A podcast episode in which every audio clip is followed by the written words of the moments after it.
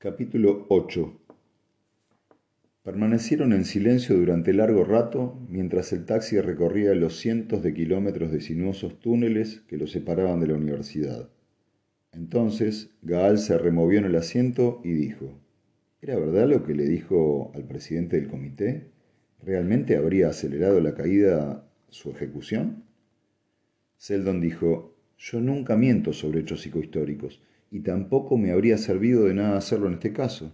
Chen sabía que le estaba diciendo la verdad. Es un político muy inteligente y los políticos, por la misma naturaleza de su trabajo, deben poseer una intuición natural para las verdades de la psicohistoria. Entonces necesitaba que aceptara usted el exilio, dijo Gall, pero Seldon no respondió. Cuando salieron al recinto de la universidad, los músculos de Gaal entraron en acción por sí solos, o más bien en inacción. Casi tuvieron que sacarlo del taxi. La universidad entera estaba bañada en luz. Gaal había estado a punto de olvidar que existía el sol. Los edificios universitarios carecían de la dureza acerada del resto de Trantor. Eran de color plateado y su lustre metálico resultaba casi marfileño. Seldon dijo, Parece que son soldados. ¿Cómo? Gaal dirigió la mirada hacia el suelo prosaico y se encontró con un centinela delante. Se detuvieron frente a él y un capitán de modales amables salió de una puerta cercana. ¿El doctor Seldon? Sí. Lo estábamos esperando. Sus hombres y usted estarán sometidos a la ley marcial de ahora en adelante. Se me ha ordenado que le informe de que cuentan con seis meses para preparar su viaje a términos. ¿Seis meses? exclamó Gaal, pero los dedos de Seldon se posaron sobre su codo y ejercieron una delicada presión. Esas son mis instrucciones, repitió el capitán. Cuando se marchó, Gaal se volvió hacia Seldon. ¿Por qué? ¿Por qué? ¿Por qué? ¿Qué podemos hacer en seis meses? Esto no es más que una ejecución aplazada. Calma, calma. Vamos a mi oficina.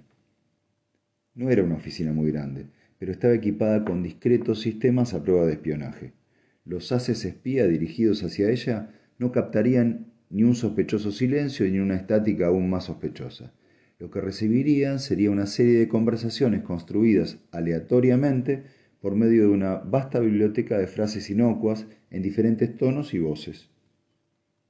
Escuche, dijo Seldon más tranquilo, con seis meses bastará. ¿Cómo es posible?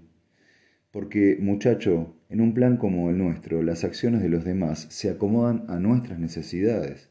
¿Acaso no le he dicho que el comportamiento de Chen ha sido sometido a una vigilancia mayor que el de cualquier hombre en toda la historia? No permitimos que el juicio diera comienzo hasta que el momento y las circunstancias fueran los más idóneos para nuestros fines. Pero... ¿no pueden haber organizado que nos exiliaran a términos? ¿Por qué no? Puso los dedos sobre un punto de su mesa y una sección deslizante de la pared, situada a su espalda, se abrió. Solo sus dedos podrían haberlo hecho, puesto que solo sus huellas dactilares podían activar el escáner que había dejado. Perdón, que había debajo. Hay varios microfilms, dijo Seldon. Coja el que está marcado con la letra T. Gaal lo hizo y esperó mientras Seldon lo colocaba en un proyector y le entregaba un par de gafas. Se las ajustó y con templó la cinta que se iba desplegando delante de sus ojos. Pero entonces, dijo. ¿Qué le sorprende? preguntó Seldon. ¿Llevan ustedes esperando dos años la partida? Dos años y medio. Como es lógico, no podíamos estar seguros de que el planeta elegido fuera términos, pero esperábamos que lo fuera y hemos actuado con esa suposición en la cabeza. Pero ¿por qué, doctor Seldon? ¿Por qué preparar el exilio? ¿No podrían controlar mejor las cosas desde Trantor? Bueno, hay varias razones. Trabajando en términos, contaremos con el apoyo imperial sin asusar sus miedos con respecto a la seguridad del imperio. Gaal repuso. Pero asusaron ustedes esos mismos miedos para conseguir que los enviaran al exilio. Sigo sin entenderlo. Es muy probable que 20.000 familias no estuvieran dispuestas a viajar voluntariamente hasta el otro extremo de la galaxia. ¿Y por qué tendrían que ir allí? Gal hizo una pausa. ¿No puedo saberlo? Aún no, dijo Seldon. Por el momento basta con que sepa que vamos a establecer un refugio científico en términos. y un segundo al otro extremo de la galaxia, y sonrió, al final de las estrellas, por decirlo así. Por lo demás, moriré muy pronto y usted verá más que yo. No, no, no, no. Ahórreme su consternación y sus buenos deseos. Mis médicos me han dicho que no viviré más de uno o dos años. Pero no me importa. He conseguido lo que, había, lo que me había propuesto en la vida y no se me ocurren circunstancias mejores para morir. ¿Y después de su muerte, señor? Bueno, tendré sucesores, puede que usted mismo.